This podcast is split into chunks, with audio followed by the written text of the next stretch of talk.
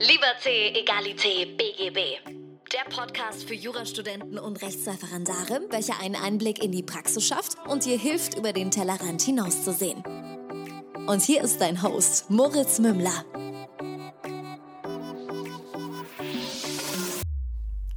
Servus und herzlich willkommen zu einer neuen Folge von Liberté, Egalité, BGB. Mein Name ist Moritz Mümmler und heute habe ich bei mir den Johannes Müller zu Gast. Äh, nicht nur, dass er bei meinem pa Papa vor ewiger Zeit schon ein Praktikum gemacht hat, wobei so lange ist es wahrscheinlich noch gar nicht her. Ähm, er ist auch äh, gar nicht so lange Anwalt bisher und in einer Großkanzlei in München tätig. Er kümmert sich unter anderem unter, um Rechtsgebiete wie das Insolvenzrecht und ich freue mich ganz herzlich, heute mal einen kleinen Einblick in die Großkanzlei zu bekommen. Johannes, herzlich willkommen im Podcast. Ja, Moritz, hallo, ich freue mich sehr auf unser Gespräch. Tatsächlich ist das Amüsante, dass du ähm, heute der zweite in Folge bist, der aus Neumarkt ist. Ich hatte gestern jemanden da, der bei der äh, Regierung äh, in, in Schweinfurt, wenn ich mich nicht ganz täusche, äh, zu Gast ist. Wenn ich jetzt gestern sage, meine ich natürlich letzte Woche. und der war auch aus Neumarkt und es, es hat sich aber alles irgendwie nicht über Neumarkter Kontakte ergeben, sondern immer über Zwischenstufen. Ja, das ist natürlich sehr interessant, dass aus Neumarkt ähm, so viele tolle Juristen kommen. Wobei, wenn ich bei mir zurückdenke, in meinem Abiturjahrgang, wir waren damals ähm, 180 Abiturienten und ähm, tatsächlich sind nur drei Volljuristen am Ende da rauskommen. Also vielleicht hat sich das im Laufe der Zeit dann ähm, nach oben gewandelt, aber damals zu meiner Zeit, ich habe ähm, 2010 Abitur gemacht, habe dann da das Studieren angefangen und da waren wir tatsächlich sehr wenige, die mit dem Jurastudium begonnen haben. Cool.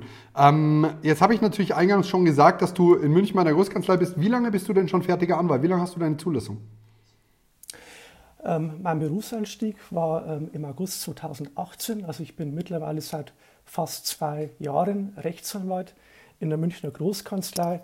Meine ähm, Schwerpunktbereiche sind ähm, Handels- und Gesellschaftsrecht, da vor allem mit internationalen Bezügen. Wir betreuen sehr viele internationale Mandate, wo natürlich dann Englisch ähm, äh, sehr, sehr wichtig ist. Und ähm, die zweite Säule ähm, ist das Insolvenzrecht. Da erwarten wir natürlich in nächster Zeit einen erhöhten Arbeitsbedarf aufgrund der Covid-Problematik. Derzeit hat der Gesetzgeber ja die Insolvenzantragspflicht ausgesetzt, aber ab September kann sich das ändern und da werden wir wahrscheinlich schon mit einem erhöhten Arbeitsbedarf rechnen. Ähm, so eine dritte Säule von mir ist noch das Prozessrecht. Wir sind auch vielleicht für eine Großkanzlei eher untypisch viel vor Gericht tätig. Das heißt, ich konnte eigentlich gut auf mein Ref aufbauen. Im Ref lernt man ja eigentlich so diese Richterperspektive kennen. Ähm, aber ich konnte dann eigentlich, was die Schriftsatzarbeit angeht, was man im Ref schon so ansatzweise mitbekommt, gut jetzt aufbauen, weil wir eben sehr viele Schriftsätze auch schreiben. Und mhm. das kommt mir, da kommt mir eigentlich die Ausbildung aus dem Ref sehr zugute bei meiner jetzigen Tätigkeit. Ich habe tatsächlich heute ganz, ganz viele Fragen, was so deine Arbeit an sich angeht.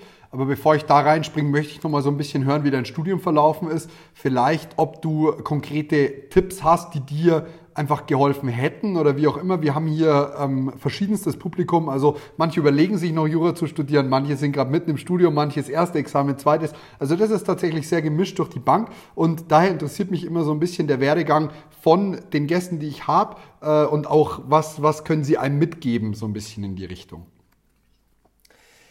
Ja, wenn man natürlich vor, dem, vor der Entscheidung steht nach dem Abitur, was fängt man an, was möchte man studieren, da kann man eigentlich schon ein bisschen in sich reinhören, welche Interessensgebiete man denn schon so in der Schule hatte. Bei mir war es damals so, ich hatte Leistungskurs Wirtschaft und Recht und Deutsch, also eigentlich die beiden klassischen Leistungskurse, die einen fürs Jurastudium irgendwie befähigen sollen, weil ja genau diese Kompetenzen da auch abgefragt werden. Aber ich habe dann auch im Leistungskurs Wirtschaft und Recht schon bemerkt, ähm, dass mir vor allem die Rechtsseite Spaß macht. Man lernt ja ähm, dort schon auch mal Fälle zu lösen. Man lernt dort auch schon ansatzweise den Gutachtenstil. Jetzt bin ich mir unsicher, ähm, wie das heutzutage in der Schule ist, ob man da noch in Wirtschaft und Recht so in die Tiefe geht, wie das bei uns damals der Fall war. Aber da bin ich schon, ich sage mal, inspiriert worden, was das Jurastudium angeht. Man kann es aber auch nicht irgendwie schon sagen, okay, ich bin im ersten Semester und ich sehe das ganze große Paket vor mir. Ich würde da immer in kleinen Schritten denken. Wenn jemand sagt, ähm, ich habe Interesse für Jura und ich bringe da ähm, ja, den Spirit mit, dass ich einfach kennenlernen möchte, wie unsere Rechtsordnung funktioniert, dann kann ich jeden eigentlich nur dazu ermutigen, dass er in dieses Jurastudium geht. Ähm, wenn er dann nach ein, zwei, drei Semestern merkt, er ist überfordert, das ist doch nicht seine Welt, dann kann er immer noch ähm, den Studiengang wechseln. Aber ich würde schon sagen, wenn jemand ähm, lernen will, Lebenssachverhalte auf einer ähm, abstrakten Ebene ähm, äh, ja, zu bewerten, dann soll er bitte ins Jurastudium gehen, weil ich finde immer noch, auch wenn es so einige Anstrengungen mit sich bringt, dass es eines der schönsten Studiengänge ist, die man hat. Da muss ich ganz kurz einhaken, weil ich äh, tatsächlich das sehr ähnlich sehe. Also wenn mich Menschen fragen und äh, so von wegen, ja, Jura ist doch so trocken und die, jetzt habe ich tatsächlich einen schönen, schönen äh, blöden Antwortspruch gehört. Nein, wir weinen viel, aber ähm, der trifft es natürlich dann trotzdem nicht. Ich, muss, ich antworte eigentlich immer darauf, dass der, dass der Studiengang extrem vielseitig ist. Also wer, wer das Ganze fertig macht, und das ist auch so eine Motivation von mir gewesen, das Ganze wirklich auch durchzuziehen und zu beenden, ist am Ende dazustehen und zu sagen, ich bin ausgebildet worden, innerhalb von fünf Stunden einen lebensnahen Sachverhalt, zumindest in den meisten Fällen, zu bearbeiten, ohne teilweise Kenntnisse in dem Rechtsgebiet haben zu können. Also teilweise wird ja was abgefragt, was man noch gar nicht kennt. Und das ist irgendwie sehr, sehr lebensnah, weil man ja ein Problem bekommt und eine Lösung haben muss und eigentlich nur am Lösungen erarbeiten ist und viel mehr anderes lernt man eigentlich gar nicht gefühlt. Da kann ich dir ähm, sehr zustimmen. Ähm, das Jurastudium klingt für viele erstmal abstrakt, aber man bekommt im Jurastudium eines ganz gut mit. Man kann ähm, man lernt abstraktes Denken und man lernt auch ähm, systematisches und vernetztes Denken. Wenn ich meine jetzige Tätigkeit ähm, anschaue als Rechtsanwalt, ich hatte sehr, sehr wenig Ahnung vom Insolvenzrecht bei meinem Berufseinstieg und ich hatte Grundkenntnisse im Handels- und Gesellschaftsrecht. Aber was ich jetzt im Beruf mache, ähm, vom materiellen Recht her gesehen, hat eigentlich sehr, sehr wenig mit ähm, der Ausbildung im Studium zu tun. Also im Ref, klar, Prozessrecht, das brauche ich jetzt fast jeden Tag, aber so dieses materielle Recht habe ich eigentlich im Studium wenig gelernt, aber ich kann jetzt eins im Beruf ganz gut, ich kann die Sachen gut anwenden, da ich im Studium gelernt habe, mit unbekannten Gesetzen oder allgemein mit Gesetzestexten umzugehen. Und man kann das dann im Beruf später auf neue Rechtsgebiete, die man im Studium schon gut gelernt hat, ähm, auf eine gute Art anwenden. Mhm. Das habe ich jetzt auch erst äh, tatsächlich so ein bisschen Ende äh, der Examensvorbereitung fürs erste Examen und so jetzt vor allem im zweiten oder de, in der Vorbereitung aufs zweite gelernt, so ein bisschen schau dir tatsächlich die Gesetzessystematik an. Also das war so bei mir, das hat immer jeder gesagt, aber ich habe schon gar nicht verstanden, worum es geht. Mittlerweile habe ich kapiert, dass es darum geht, mal ins Inhaltsverzeichnis zu schauen und mal zu sagen, okay, wie ist das eigentlich aufgebaut? Wo kann ich eigentlich was finden? Ich, wenn was gesucht habe, habe immer auf der Idiotenwiese geschaut, die ich übrigens zu Unrecht, also die ist einfach super, kann man mal ganz ehrlich so sagen. Ähm, aber tatsächlich finde ich das Inhaltsverzeichnis auch extrem hilfreich, einfach dahingehend, dass du schon eine, eine vorgegebene Struktur hast und teilweise gibt es ja sogar Prüfungsreihenfolgen vor. Ganz genau. Das würde ich auch immer empfehlen, wenn man dann später mal in der Examensklausur oder vielleicht für die Studenten in den äh, Semesterabschlussklausuren sitzt. Ähm, wenn man merkt, oh, ich habe jetzt hier ein Gesetz oder ich muss vielleicht ein Gesetz anwenden, davon habe ich noch nie gehört am besten erstmal hinten in der sogenannten Idiotenwiese nachgucken, nach Stichwörtern schauen und dann auch immer vorne im Inhaltsverzeichnis nachschauen, ja, wo steht dieses Gesetz eigentlich, in welchem Zusammenhang. Und ich muss aber jetzt als Anwalt auch eines machen. Ich habe ja auch sehr oft äh, mit unbekannten Normen zu tun. Man muss sich immer, ähm, wenn man unbekannte Sachverhalte hat, erstmal hinterfragen, warum ist das eigentlich so? Immer schauen, was will der Gesetzgeber eigentlich damit. Und wenn ich mit, diesem, mit dieser Auslegung Sinn und Zweck nicht weiterkomme, auch vielleicht mal eine historische Auslegung machen. Wie war, die, wie war der Wortlaut vielleicht früher? Ähm, das ist auch ganz hilfreich. Ähm, und natürlich auch den Wortlaut des Gesetzes genau lesen. Und dann sind wir wieder bei der Klausur in der Anwendung. Wenn ich den Wortlaut ganz genau lese und mit dem Gesetz sauber arbeite, dann kann ich eigentlich doch keine Klausur fahren. und jetzt aus anwaltlicher Sicht her gesehen, dann gewinne ich auch meine Fälle. Also wenn ich mit dem Gesetz sauber arbeite, es wird ja häufig gesagt, ach, wenn man mal Anwalt ist, dann schaut man nie mehr ins BGB rein, dann schaue ich nie mehr ins, äh, in die ZPO rein oder in andere Gesetze, weil ich alles weiß. Nein, also ich kann das überhaupt nicht ähm, so bestätigen in meiner jetzigen Tätigkeit als Anwalt, vor allem im Insolvenzrecht, wo man sehr viele Normen hat. Ganz genau mit den Normen arbeiten und Wort für Wort lesen, weil am Ende gewinnt man die Fälle mit den Kleinigkeiten. Und natürlich jetzt für die Studenten, für die Referendare, man gewinnt die Klausur mit genauem Arbeiten. Ja. Das muss ich tatsächlich ähm, leidhafterweise oder leidvollerweise bestätigen, denn ich bin ein sehr, also in der Grundschule hat man gesagt, das sind Leichtigkeitsfehler oder Leichtzinsfehler, Leicht, Leichtzinsfehler ist das richtige Wort, die habe ich immer noch. Also ich bin echt wirklich, ich bin nicht für gründlichstes Arbeiten geboren. Also ich bin, ah, ich schaue drüber, ich schaue drüber, ich schaue drüber und dann bin ich so, ah ja, passt schon. Und das sich dazu zwingen hilft mir, Allerdings muss ich sagen, es ist nicht meine Kernkompetenz.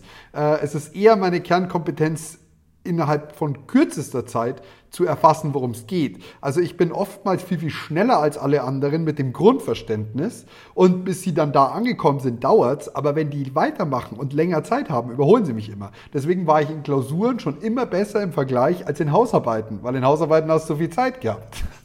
Das ist natürlich im, im Jurastudium klar, ähm, dieses Tückische, dass man eigentlich ähm, gut lernt, mit einem guten Wissen in die Klausur reingeht und man denkt, man kann das Ganze. Aber wenn man dann einen unbekannten Sachverhalt auf dem Tisch hat und das Ganze dann ähm, ja, anwenden muss, dann scheitert man öfter. Die Erfahrung, die musste ich auch ein paar Mal machen im Studium, wo ich mir eigentlich dachte, ähm, gibt es ja so Lieblingsgebiete wie, ähm, wie Sachenrecht und so weiter. Und man sagt, ähm, ja, ich verstehe das, ich kann das eigentlich Eigentum und Besitz unterscheiden, aber wenn man dann ähm, in der Klausur sitzt und Druck hat, dann verstößt man auf einmal doch gegen das Abstraktionsprinzip, indem er vielleicht ähm, dann mal die berühmten Sätze schreibt, die die Korrektoren nicht hören wollen. Und dieser Ausbildungsansatz der wird natürlich häufig kritisiert, weil man eigentlich sagt, naja, ich muss jetzt unter Druck da Wissen präsentieren. Ähm, ich kann es doch eigentlich, aber da muss ich sagen, in der Praxis später, wenn man dann vor Gericht ist und der Richter einen fragt, was sagen Sie dazu, da muss man auch unter Druck arbeiten können. Man muss auch später dann, wenn man ähm, Mandanten hat und Fristen laufen, da muss man permanent unter Druck arbeiten und versuchen, gute Ergebnisse abzuliefern. Von daher ist dieser Ausbildungsansatz ähm, unter Druck Klausuren zu schreiben, in fünf Stunden ein ordentliches Ergebnis hinzubringen, ähm, meiner Meinung nach schon ähm, der richtige Weg für die spätere Tätigkeit ähm, als Anwalt oder als Richter oder auch in welchem Bereich man dann immer als ähm, Jurist tätig wird. Da muss ich dir tatsächlich zustimmen und auch das äh, hohe Arbeitspensum, das man im ersten und zweiten Staatsexamen an den Tag legt, ist tatsächlich nicht ganz oder kommt nicht von ungefähr. Ähm, es, das bringt einfach der, der Beruf am Ende mit sich.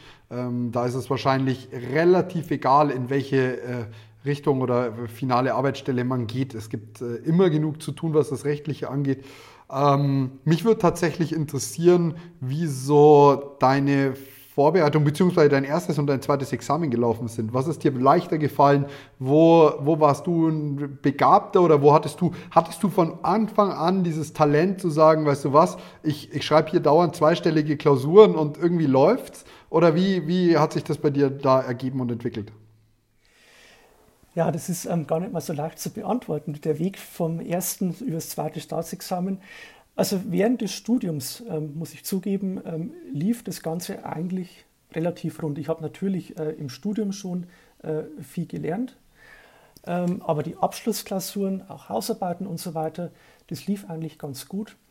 Ähm, wo dann so eine kleine Delle kam, war tatsächlich der, ähm, der erste Tag des Repetitoriums. Da ist einem dann eigentlich bewusst worden, was Jura eigentlich ist. Warum?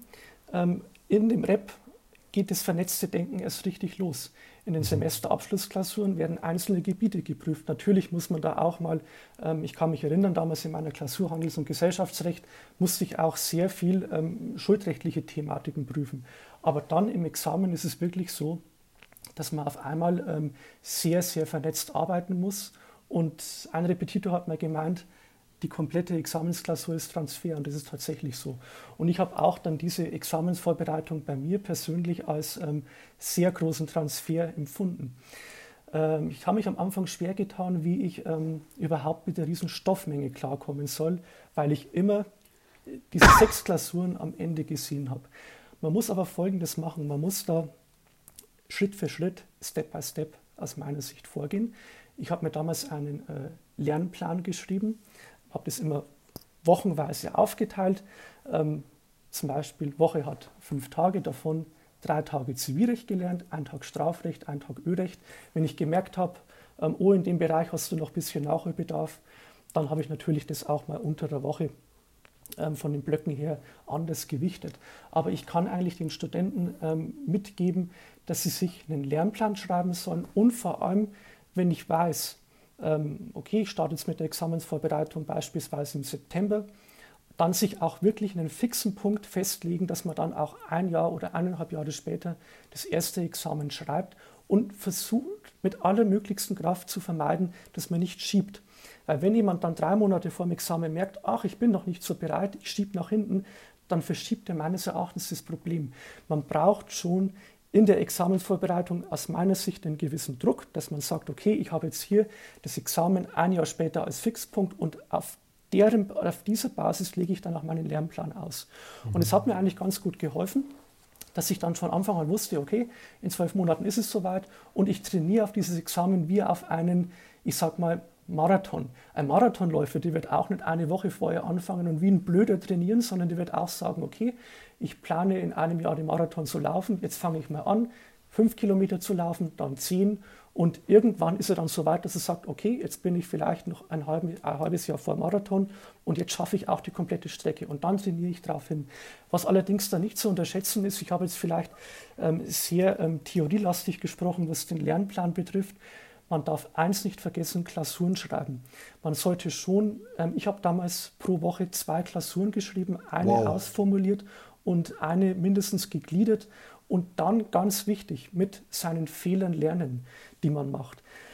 Wenn man dann eine Klausur zurückbekommt und vielleicht nicht besteht oder eine schlechte Note hat, dann ist man meistens geknickt und sagt, oh, lege ich gleich wieder weg. Aber da muss man wirklich den Mut aufbringen und die Klausur gut durcharbeiten und gut nachbereiten, denn dann ähm, lernt man aus seinen Fehlern. Und das hat mir unglaublich geholfen. Ähm, natürlich hat man dann auch in so einer Vorbereitung mal auch Rückfälle. Das ging mir auch manchmal so ein halbes Jahr vor dem Examen, hat mir ein Korrektor hingeschrieben, ähm, Herr Müller, das wird besser, wenn Sie in Ihrer Examensvorbereitung weiter sind. Und ich dachte mir, ach, ich bin ja eigentlich schon weit in meiner Examensvorbereitung. Wie soll das jetzt doch werden? Dann hat man natürlich auch mal Phasen, wo es einem ähm, ja, moralisch ein bisschen schlechter geht. Aber am Ende war es dann bei mir so, ich hatte ein super gutes Gefühl und bin dann auch gestärkt ins erste Examen rein und hat dann auch ähm, vom Ergebnis her ganz ähm, ordentlich gepasst. Sehr gut.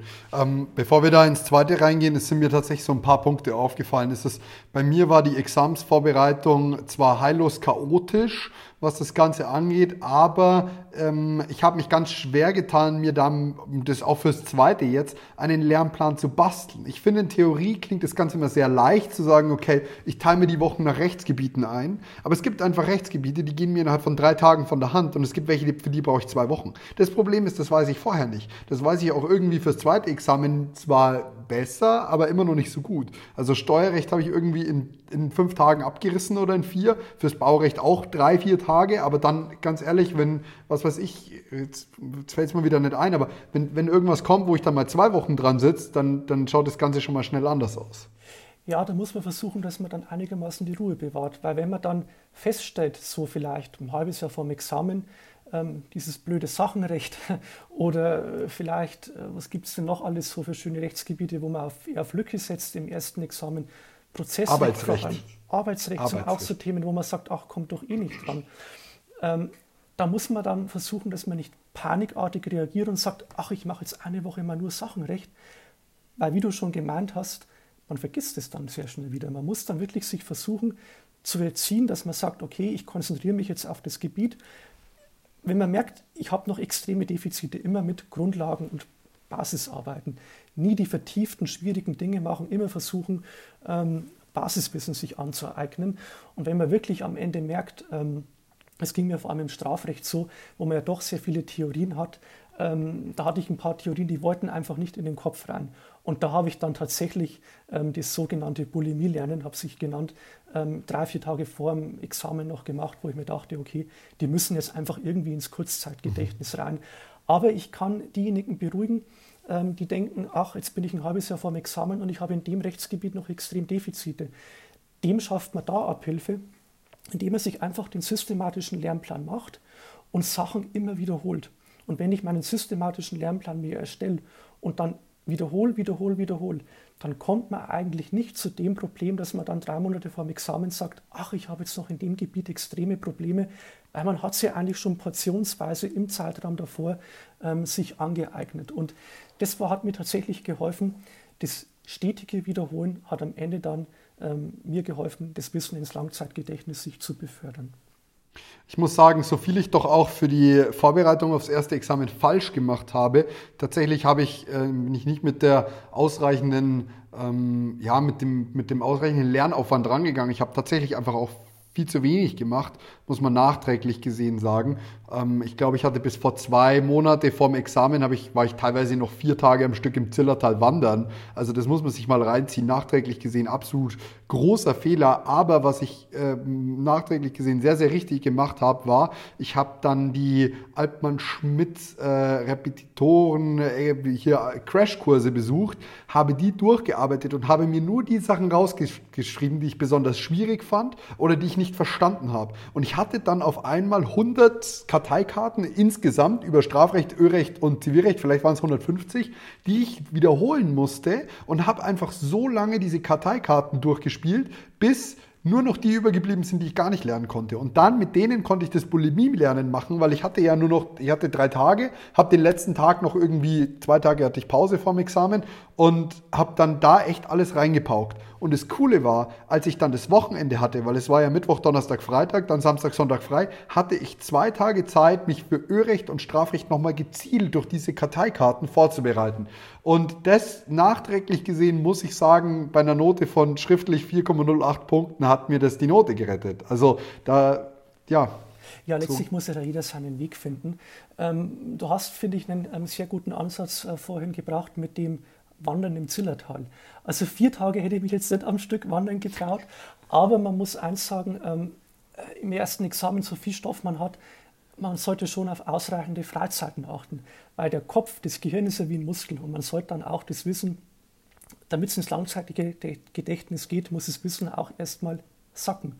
Und so brutal es klingt und so nervös mancher ist, ordentlich Freizeit machen und ähm, ich würde auch empfehlen, ähm, sich vielleicht die Lerntage wie Arbeitstage zu gestalten. Also in der Früh um, um 8.30 Uhr ähm, oder später anzufangen und dann am Abend auch ausreichend dann aufhören.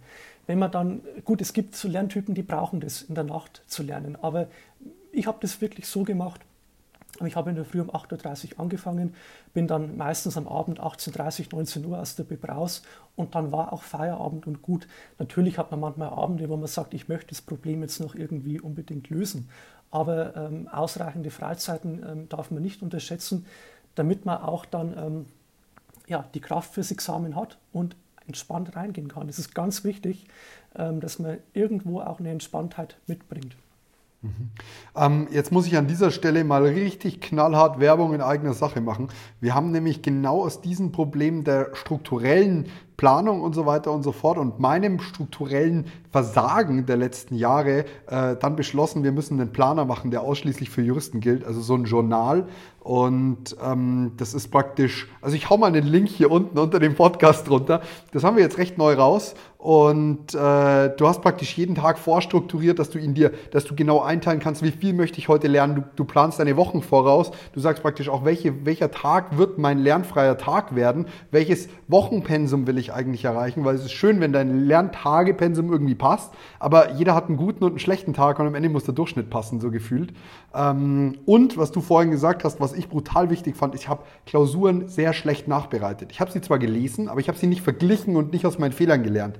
Irgendwann Anfang diesen Jahres bzw. letzten Jahresende habe ich mir ein Notizbuch geholt, in die ich alle meine Klausuren reinschreibe und alle Fehler rausschreibe. Also wirklich so, nicht, die, nicht nur die materiellen Dinge, manchmal hat man einfach einen Hänger, aber auch so dieses strukturelle, auch so dieses, okay, da brauche ich mehr Begründungstiefe, da brauche ich mehr das, da brauche ich mehr das.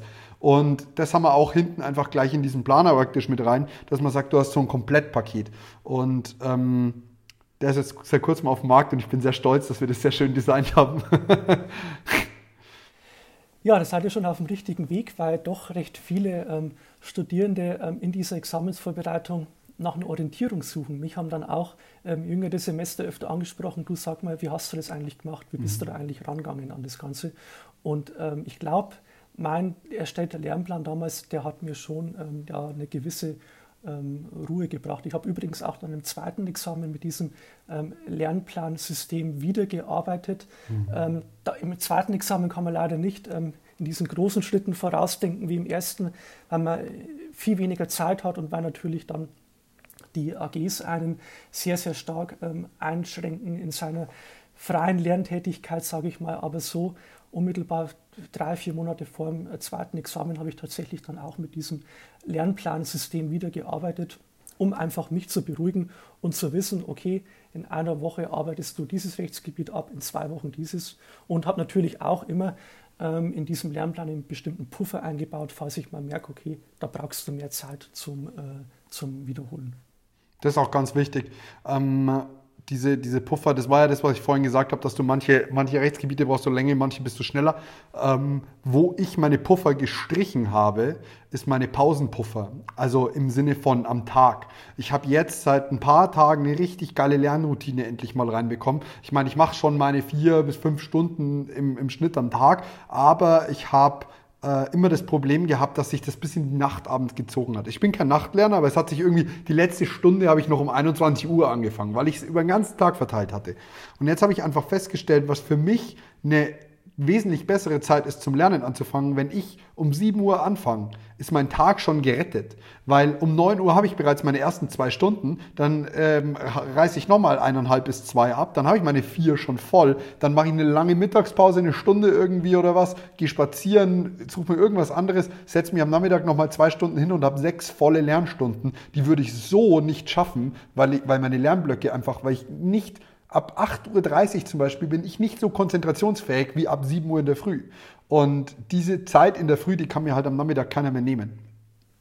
Ja, das ist natürlich ähm, wieder so ein individueller Ansatz von dir. Da muss jeder seinen Weg dann finden, wie er damit umgeht. Was auf jeden Fall nicht zählt.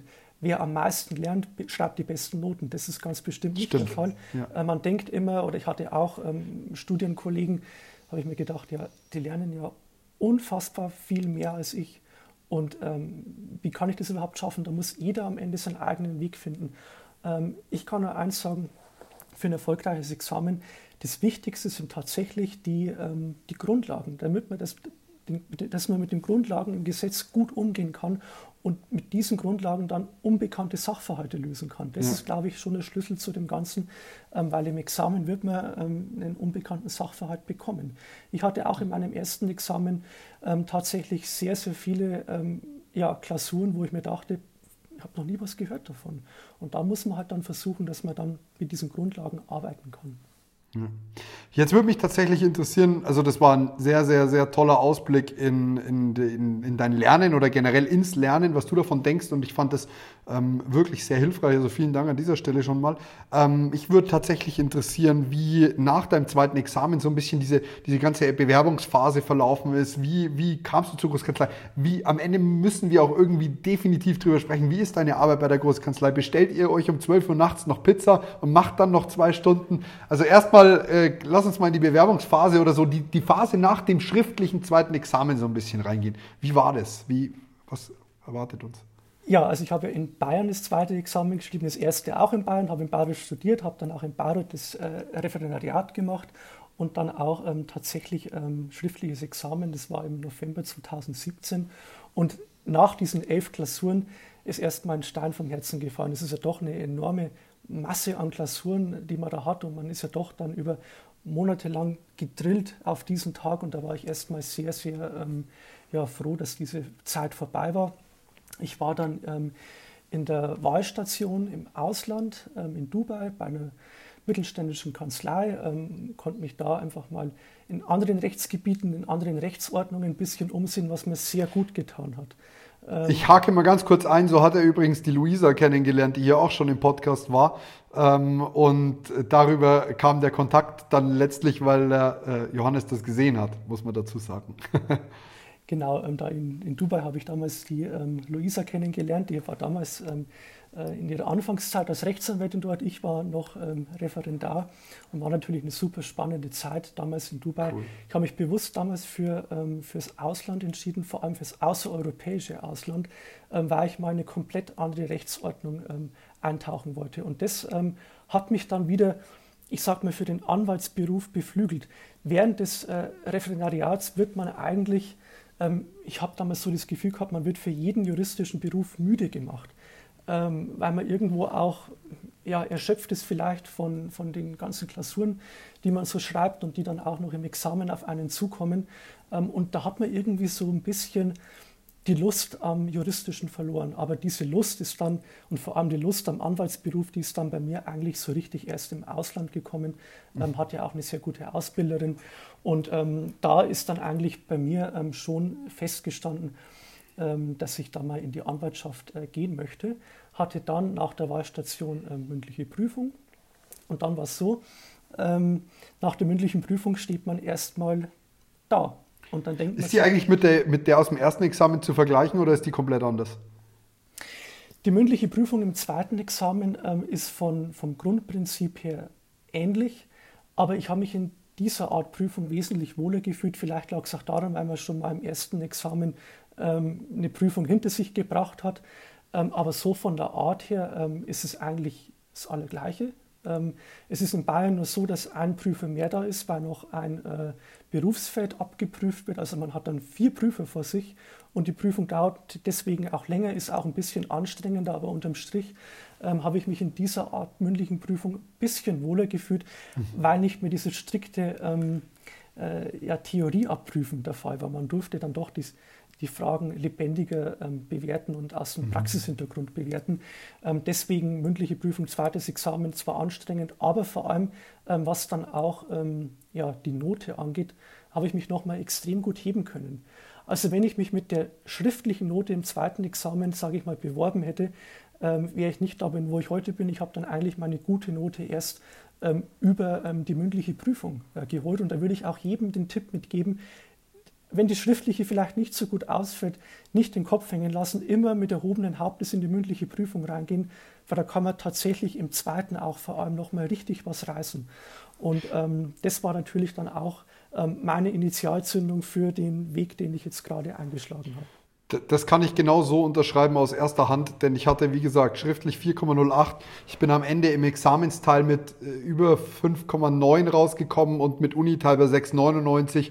Also das ist, ich meine, das fast am Ende fast eine Verdopplung der Note. Ich meine, ich glaube, ich hatte mündlich, jetzt müsste ich es nachrechnen, aber ich hatte wahrscheinlich irgendwas um die 12 Punkte. Das ist das Dreifache von dem, was ich schriftlich hatte. Ganz ehrlich, das ist richtig geil, wenn man da nochmal Gas gibt. Also ich bin als schlechtester rein und habe die beste Note mit heimgebracht. Das ist natürlich schon ähm, ein unglaublich harter Sprung. Also das habe ich jetzt auch noch von wenigen gehört, dass man dann so einen guten Sprung hinlegt, aber man kann es tatsächlich schaffen. Mhm. Ähm, ich würde auch ähm, vielleicht noch als Tipp, man wird ja im Vorgespräch ähm, vor so einer mündlichen Prüfung immer gefragt, was man gerne werden möchte ähm, und ähm, vielleicht welche Punktezahl man erreichen möchte da würde ich immer ein bisschen pokern. Da würde ich nie sagen, ähm, ja, ich hätte vielleicht gerne nur einen halben Punkt mehr. Ruhig sagen, ähm, ich will das VB oder ich will das befriedigend oder ich will ähm, ja, ähm, genau die Punkte zwar, aber da immer ruhig ein bisschen mehr fordern.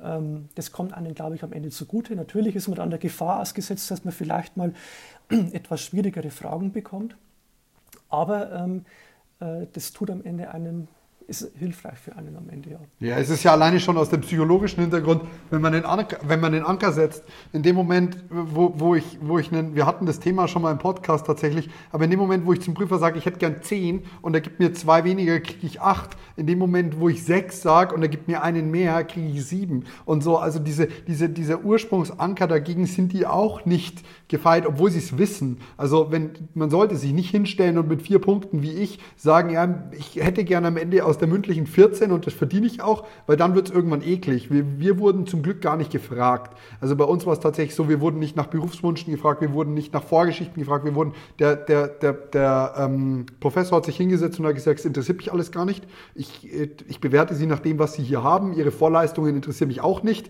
Und das war eigentlich der Grund, warum ich so gut abschneiden konnte. Also ähm, ja, das ist vielleicht auch irgendwo eine Kritik am, am, am Prüfungssystem, was ähm, die Bewertung der Vorleistungen angeht. Die spielen häufig dann ähm, für die mündliche Prüfung irgendwo mit rein. Ich wäre eigentlich, ich würde eher den Ansatz vertreten, dass der Prüfer die Vorleistungen im Schriftlichen ähm, nicht zu Gesicht bekommt, sondern mhm. einen alleine anhand der mündlichen Prüfungsleistung bewertet.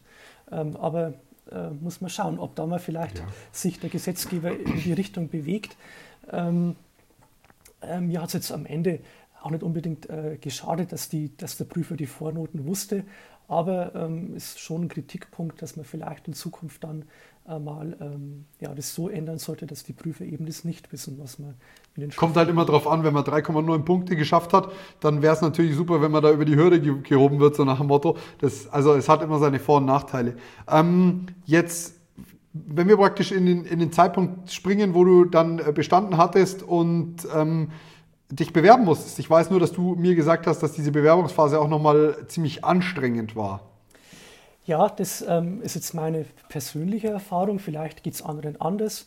Im zweiten Examen ist es ja so, dass viele schon ähm, nach dem Schriftlichen sich bewerben oder ähm, sich ja, nach einem konkreten Job umschauen oder vielleicht auch schon ähm, einen Arbeitsvertrag bekommen, natürlich unter der Bedingung, dass sie dann auch ähm, das Examen bestehen.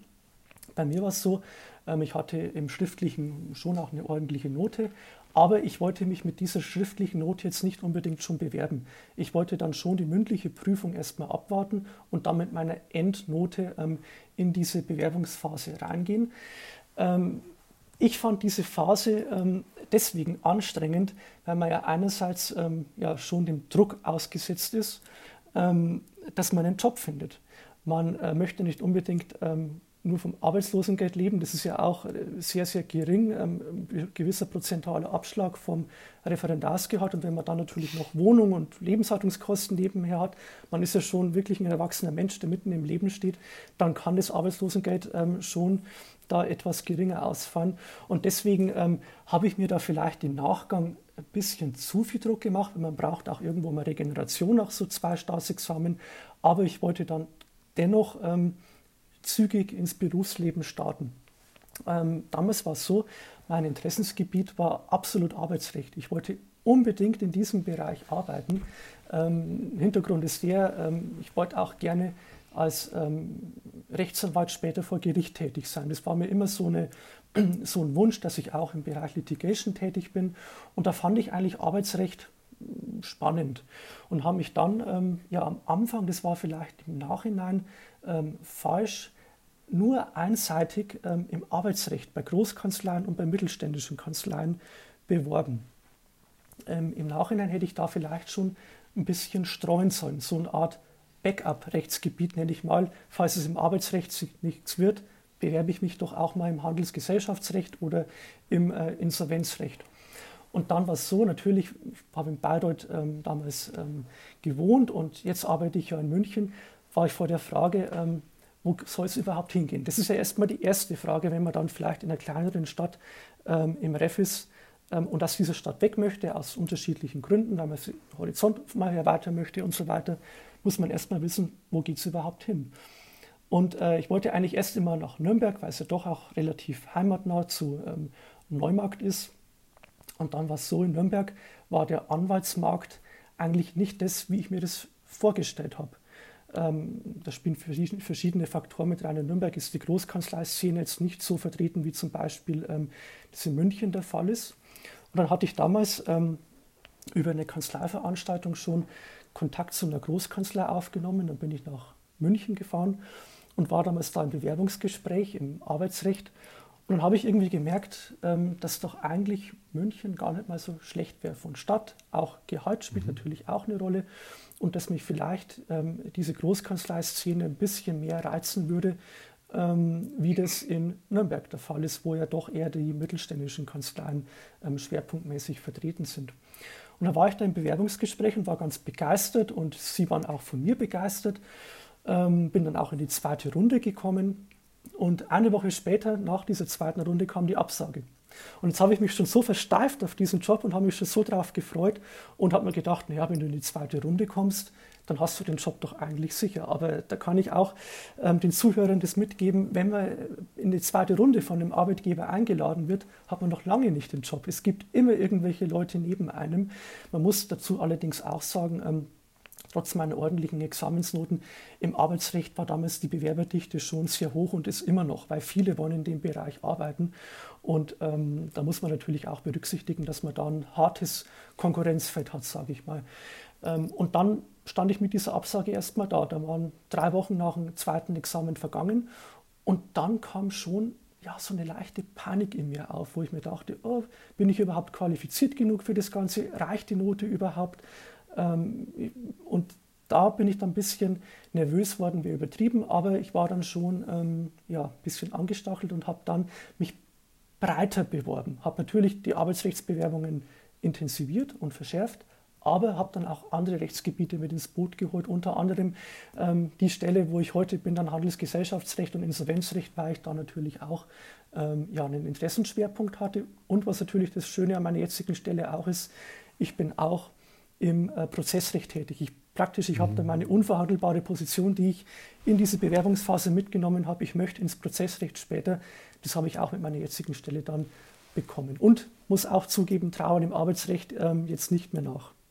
Mhm. Was wäre denn dein Beweggrund gewesen, ins Arbeitsrecht zu gehen? Also ich muss sagen, für mich persönlich kann ich es noch nicht ganz nachvollziehen, aber vielleicht fehlt mir auch einfach noch die, die, die Kenntnis des, des Rechtsgebiets. Ich habe es nämlich auf Lücke gesetzt fürs Erste, aber ähm, ja. Und es war damals ähm, äh, schon erstmal der Mix aus ähm, prozessualer Tätigkeit als Anwalt. Man ist ja dann auch, wenn man in der Großkanzlei arbeitet, wenn man im Arbeitsrecht unterwegs ist, vor dem Arbeitsgericht tätig. Ähm, und dann auch das Interesse am äh, materiellen Recht. Das bringt ja auch einen großen Praxisbezug mit, das Arbeitsrecht.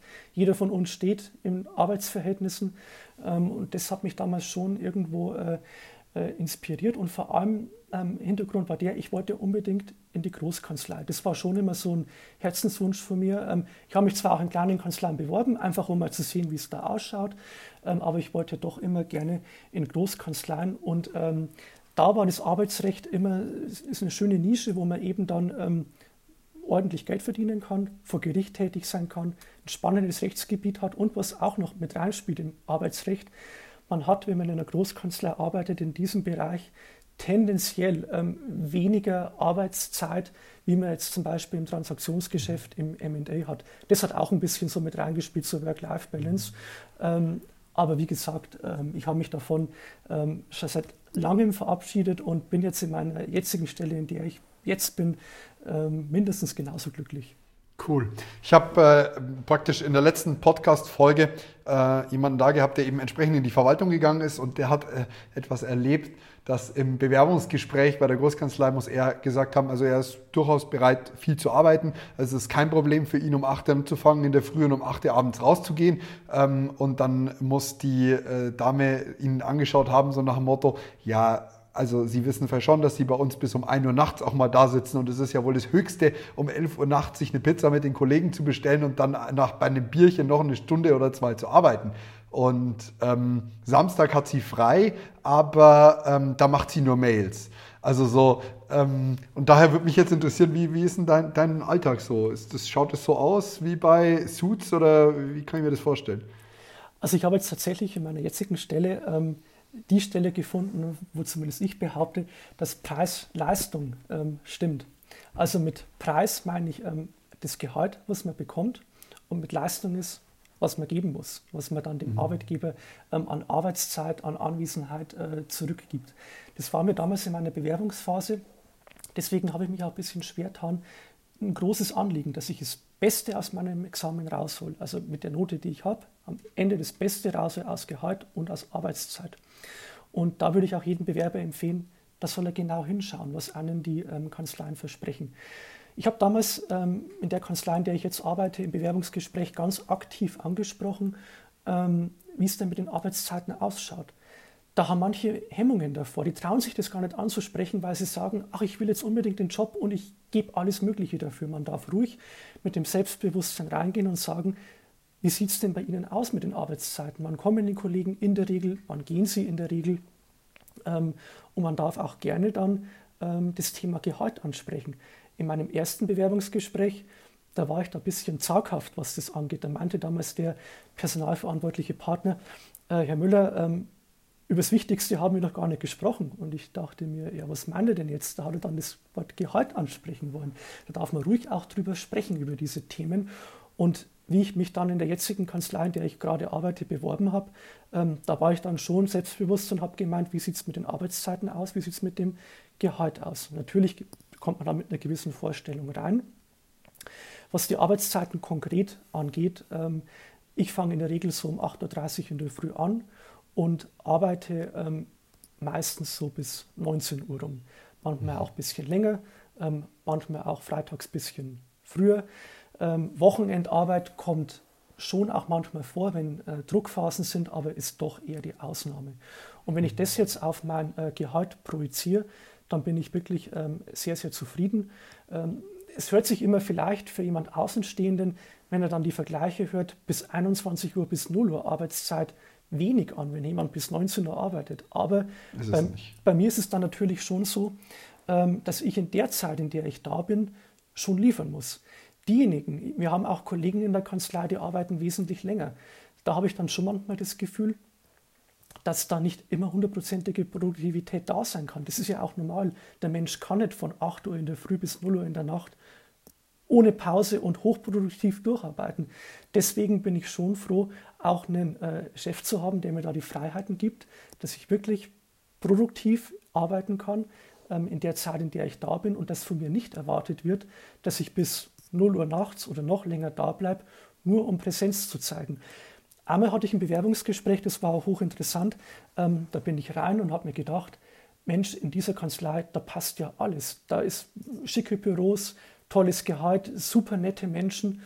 Und dann habe ich das Thema Arbeitszeiten angesprochen und da meinte ähm, der Partner zu mir, ja, ähm, die Ausnahme ist es 19 Uhr, die Regel 21 Uhr und öfter auch bis 0 Uhr. Und dann war ich doch ein bisschen abgeschreckt, weil wenn sowas schon im Bewerbungsgespräch heißt, dann ist es tatsächlich so. Und ich kann auch das jetzt genauso wiedergeben, das, was damals bei mir im Bewerbungsgespräch kommuniziert wurde mit den Arbeitszeiten, mit dem Gehalt, das hat sich auch tatsächlich so jetzt im Job wiedergespiegelt. Mhm. Mega, vielen, vielen Dank für den Einblick. Ähm, an der Stelle würde mich noch interessieren, was denn so die klassischen Themenfelder bei dir im Handels- und Gesellschaftsrecht sind und ähm, wie ich mir die Tätigkeit oder welche Schwerpunkte ich mir in der Tätigkeit im Insolvenzrecht vorstellen kann, weil tatsächlich finde ich das Rechtsgebiet relativ interessant. Das, es gefällt mir und ich, ich habe das Gefühl, dass man sowohl fürs Handels- und Gesellschaftsrecht als auch ähm, fürs Insolvenzrecht zumindest ein wirtschaftliches Grundverständnis braucht, äh, um auch mal zu verstehen, worum es eigentlich geht. Und äh, ja, was, womit hast du den ganzen Tag zu tun? Ja, wirtschaftliche Grundkenntnis ist natürlich ähm, in der Großkanzlei, wo man natürlich im Wirtschaftsrecht tätig ist, ähm, unentbehrlich. Ähm, da kommt man nicht drum rum. Also wenn jemand sagt, er hat im Wirtschaftsrecht oder er hat allgemein, was ähm, BWL, VWL und so weiter angeht, überhaupt kein Interesse, würde es sich ähm, in der Großkanzlei, wo diese Themen ja auch bearbeitet werden, ähm, sehr, sehr schwer tun. Ähm, ich habe da zum Glück ähm, äh, schon ein bisschen Background mitgebracht, habe damals in Bayreuth den äh, Wirtschaftsjuristen gemacht, äh, mit dem Abschluss Wirtschaftsjurist UNIF Bayreuth und deshalb dann schon mal so ein bisschen meine, ja, konnte ich meine Qualifikation ein bisschen mit, mit, mit diesem Titel äh, untermauern. Da muss man ganz kurz dazu sagen, der Wirtschaftsjurist in Bayreuth, das weiß ich auch nur, weil ich äh, das kürzlich hatte, das Thema, ist, glaube ich, ein BWL-Studiengang und gleichzeitig dann äh, Jura auf äh, Staatsexamen, oder? Täusche ich mich? Genau, man hat in den Wirtschaftsjuristen, ähm, den man in, in Bayreuth macht, ich weiß nicht, ob mittlerweile die Prüfungsordnung geändert wurde. Bei mir war es damals so, wir hatten BWL-Vorlesungen mit den BWLern, mhm. haben auch die ersten Klausuren geschrieben, alle gleiche Bewertung wie die BWLer auch am Ende noch eine Abschlussarbeit und wenn man dann das erste Examen ähm, in Bayreuth ablegt und auch besteht, dann ähm, darf man diesen Titel führen. Mhm. Ich glaube, es ist noch ziemlich ähnlich. Also ähm, die Bekannte, die ich da habe, macht es genauso. Zu meinem Arbeitsalltag in der, in der Großkanzlei. Ähm, Handels- und Gesellschaftsrecht ist eine Säule, ähm, da spielen aber auch ähm, sehr, sehr viele Themen mit rein, die das allgemeine Zivilrecht betreffen. Ähm, das heißt, ähm, wir bekommen von Mandanten Anfragen, ähm, wo man vielleicht auch mal äh, reiserechtliche, baurechtliche Tätigkeiten prüfen müssen. Das spielt in dieses ganze Feld ähm, Commercial, ähm, nennt sich meine Serviceline, in der ich tätig bin, ähm, mit rein. Wenn man da mal ins Handels- und Gesellschaftsrecht spezieller reingeht, erstelle ich AGBs, kontrolliere AGBs, prüfe Ansprüche in der Lieferkette, ähm, was sind noch Tätigkeiten? Äh, ja, das war es eigentlich vom, vom Wesentlichen Handels- und Gesellschaftsrecht. Im Insolvenzrecht ist es so, ähm, dass wir jetzt nicht auf äh, Verwalterebene, auf Insolvenzverwalterebene tätig sind, sondern wir betreuen überwiegend ähm, die Gläubigerseite bei ähm, mhm. Insolvenzanfechtungsansprüchen, ähm, die der Insolvenzverwalter gegen diese ähm, Gläubiger erhebt. Das ist eine sehr spezielle Materie, die erfordert auch enorme Kenntnisse im Prozessrecht, weil es da viel um Darlegungs- und Beweislastthemen äh, geht.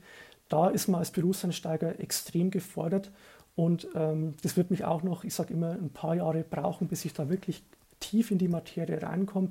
Die Lernkurve ist, ist, natürlich am Anfang schon hoch, aber um da wirklich jede Verästelung in diesem Bereich zu ähm, begreifen, das erfordert Zeit, aber wenn man da mal in der Thematik gut drin ist, dann glaube ich, hat man ein Leben lang Arbeit. Vor allem jetzt auch, ähm, ja, jetzt sind wir wieder bei der Covid-Problematik, ähm, vor allem vor dem Hintergrund, dass jetzt dann viele Insolvenzen kommen ähm, und die Insolvenzverwalter dann sich das Geld von den Gläubigern wieder in irgendeiner Form zurückholen möchten.